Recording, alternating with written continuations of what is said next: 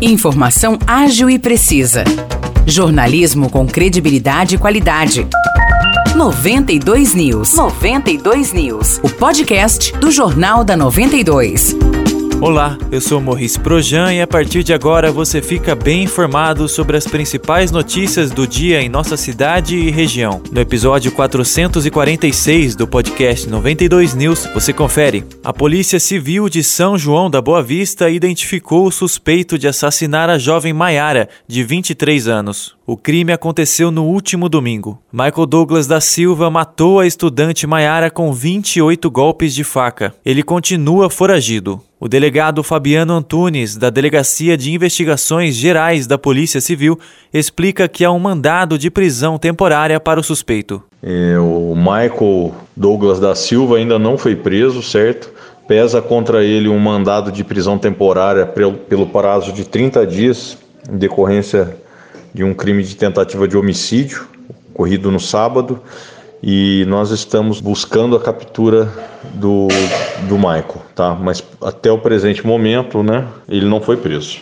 No sábado, um dia antes do assassinato, Michael cometeu outro crime. Enquanto estava hospedado em um hotel na rua Ademar de Barros, em São João da Boa Vista, o suspeito atraiu sua vizinha de quarto, identificada como Sara, pedindo ajuda para puxar um armário. Assim que ela entrou, Michael deu uma coronhada na moça e efetuou dois disparos de arma de fogo, mas o revólver falhou. Eles entraram em luta corporal e a vítima conseguiu fugir. Após isso, Sara acionou a polícia. A ocorrência foi atendida pelo delegado Jorge Luiz Mazzi, que fez o pedido de prisão temporária. Contudo, Michael Douglas não foi encontrado. É, logo que ele cometeu o crime no sábado, já houve uma ação muito imediata nossa, né, com o pedido de prisão, né, que saiu no domingo.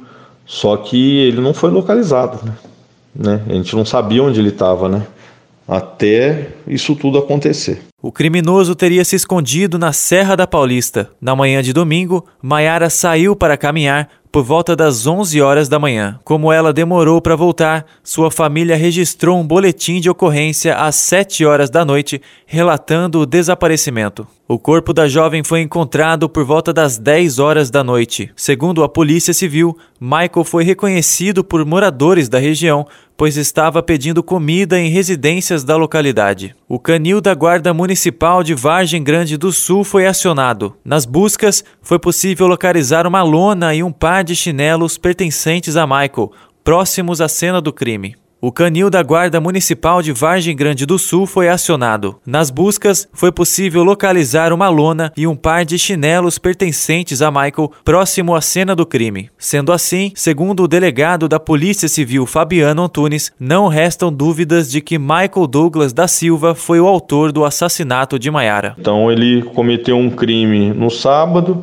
fugiu para a Serra da Paulista, onde encontrou essa moça aí e cometeu esse outro crime. Então a gente pegou as imagens da fuga, né? Nós temos a roupa que ele estava usando no dia da fuga e ele foi identificado como estando na Serra da Paulista. Várias pessoas ali que a gente conversou viram ele por lá e com o cão farejador hoje nós encontramos as, as vestes dele lá onde a moça foi morta. Né? Então, com certeza aí o crime vai ser imputado a ele. Cães farejadores e 45 policiais continuam trabalhando nas buscas do suspeito na Serra da Paulista, em São João da Boa Vista.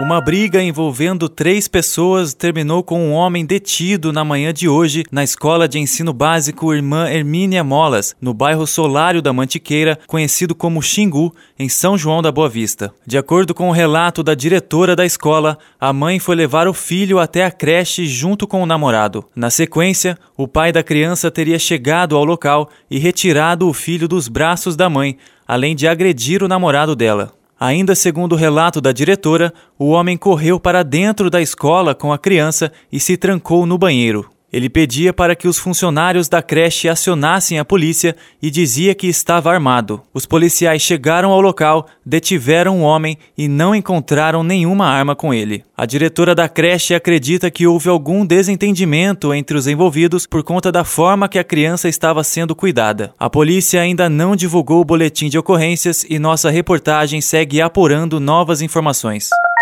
A reitoria, professores e alunos do Centro Universitário Unify foram até a sessão ordinária da Câmara Municipal de São João da Boa Vista na noite de ontem para protestar contra um projeto de lei apresentado pelo presidente da Câmara, vereador Bira, e também pelo vereador Carlos Gomes. A proposta prevê que o Conselho Universitário, o CONSUL, seja integrado também por dois representantes do Legislativo. Além disso, o projeto propõe que a escolha do reitor da Unify passe por aprovação da Câmara Municipal. A reitoria e parte dos professores e alunos acompanharam a sessão dentro do prédio da Câmara Municipal, tentando um diálogo com os vereadores. Enquanto isso, Outro grupo de professores e de alunos se concentrou do lado de fora do prédio, onde protestavam contra o projeto.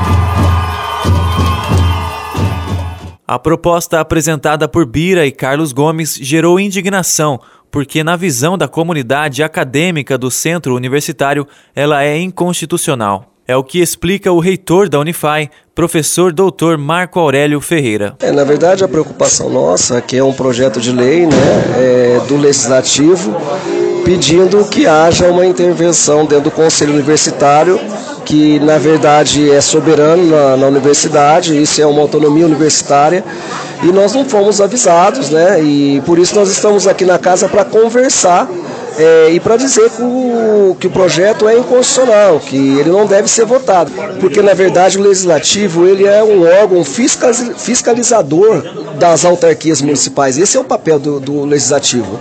Então eles querem ter é, a indicação de dois vereadores dentro do nosso conselho universitário, que é um, que é um conselho na verdade acadêmico né, que discute questões acadêmicas e financeiras da instituição. E toda instituição, é, pela Constituição, a Constituição é clara que as universidades, centros universitários têm autonomia universitária. Então, isso é uma intervenção dentro da instituição da Unify. O reitor da Unify explicou que o Consul é o órgão máximo da universidade e uma possível intervenção do legislativo afetaria a autonomia da instituição. O Conselho Universitário está acima do reitor. Ele é composto é, por professores da casa, eleito pelos pares, pelos coordenadores, pela reitoria e por servidor, por representante de aluno, né, escolhido pelos pares. E lá se discute tudo que vai acontecer na instituição de ensino, né? Quais são as projeções, projeto de alteração de curso, de inclusão de curso, de retirada de curso, é, os investimentos que são feitos. Então isso é um papel da autarquia municipal o legislativo já nos fiscaliza por lei. Então é inconstitucional que um vereador que fiscaliza a gente esteja aprovando as nossas contas lá anteriormente né, aprovando os atos nossos. Então aí fica complicado. Então existe um conflito aí de interesse, por isso esse movimento do Conselho Universitário. Para a aluna do curso de Direito e representante dos alunos no Consul, Susan Junqueira, a forma como o projeto foi apresentado desrespeitou a comunidade acadêmica, uma vez que a Unify não foi informada da criação da lei. Nós não ficamos sabendo, ficamos sabendo hoje. É, tem uma pauta né, da, dessa reunião que foi é, passado pelas comissões né, aqui da prefeitura desde o dia 9. Então isso é, a gente nós nos sentimos golpeados, porque se vocês estão, se eles já estavam apresentando isso desde o dia 9 para as comissões e ia ser votado hoje, por que não que nós a instituição é a maior interessada nisso, nós fomos ficar sabendo hoje? O professor da Unify, José Dias Pascoal Neto, entende que o projeto de lei é uma demonstração de autoritarismo por parte de vereadores e reforça que a proposta interfere na autonomia do centro universitário. Rompe uma questão que é histórica, não tem isso, não aconteceu nem, nem nos piores momentos. Você tem isso na esfera municipal, estadual e federal. Dizer, é uma intervenção dentro de uma instituição que vai ferir toda a autonomia da instituição, ou seja, o legislativo quer fazer o papel que não lhe cabe. Papel do legislativo numa Constituição está muito clara. É legislar, é fiscalizar, não propor leis que são absolutamente contrárias a uma autonomia universitária. Isso não fere a Unify, é muito mais do que isso. Isso fere toda uma sociedade.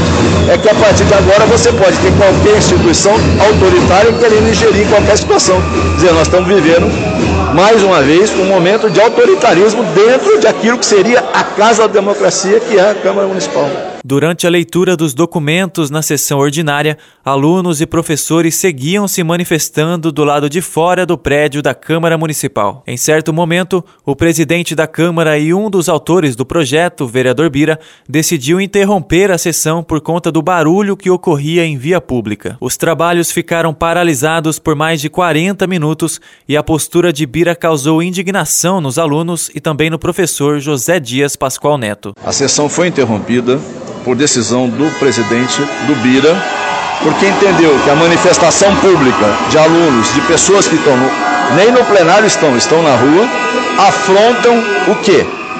Eles diz que não tem condições de conduzir um trabalho. Ele é um homem do povo, ele foi eleito pelo povo.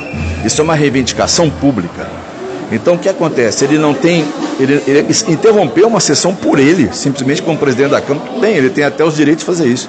Mas isso é uma negação de legitimidade. No final das contas, o projeto de lei acabou sendo retirado da pauta e não entrou em votação. O presidente Bira afirmou que preferiu ter mais tempo para conversar com os vereadores e explicar o projeto. Como eu te disse, eu não articulei com ninguém. É um projeto muito simples.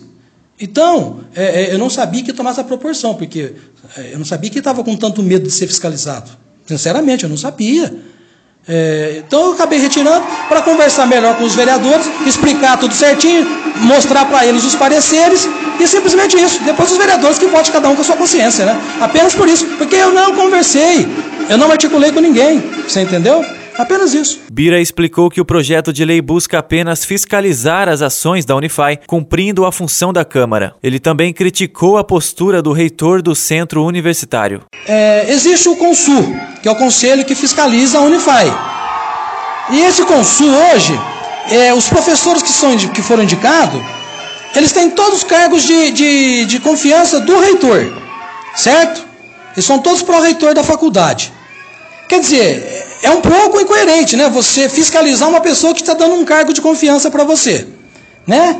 Esse projeto, ele nada mais é do que a Câmara poder indicar duas pessoas para acompanhar o que está sendo votado, o que está sendo fiscalizado. E quando o próximo reitor for escolhido, que ele passe por uma sabatina na Câmara. Nada mais, é um projeto muito simples. Agora, o que é, o que é triste é ver você ver um reitor de faculdade tirar os alunos da sala de aula tirar os professores da sala de aula para vir fazer uma bagunça que eles estão fazendo aqui, por um projeto de lei, porque nós estamos pregando a transparência. Ah, será que tem alguma coisa de errado dentro da Unify? O presidente da Câmara entende que o projeto não prejudica a autonomia da Unify. Você querer fiscalizar uma afronta? Não, não concordo nada com isso daí. Você colocar dois membros, onde você nem vai ter a maioria de voto de voto, porque a maioria é do Consul. Você está colocando. Assim é o Conderg. A Câmara tem direito de indicar, o Poder Executivo tem direito de, de indicar para você fazer a fiscalização. É só isso. Bira também explicou o motivo de ter interrompido a sessão por mais de 40 minutos. Olha, nós temos três casas de lei em nossa cidade: o Poder Executivo, o Ministério Público e a Casa de Leis, que é a Casa do Povo. É a Casa do Povo, é uma casa de leis, mas é uma casa que você tem que ter respeito. Como, como que você vai votar com esse barulho que está acontecendo lá fora? Sabe? Você não pode acontecer isso. Vá fazer isso em algum dos outros poderes para você ver. O que, quais são as atitudes? Então não tem jeito. Infelizmente, isso que eu estou falando para você. Me surpreendeu a atitude do reitor de trazer os alunos com, com batuque, com coisa aqui para intimidar os vereadores. Você entendeu por quê? Está com medo de ser fiscalizado? A data da votação do projeto ainda não foi definida.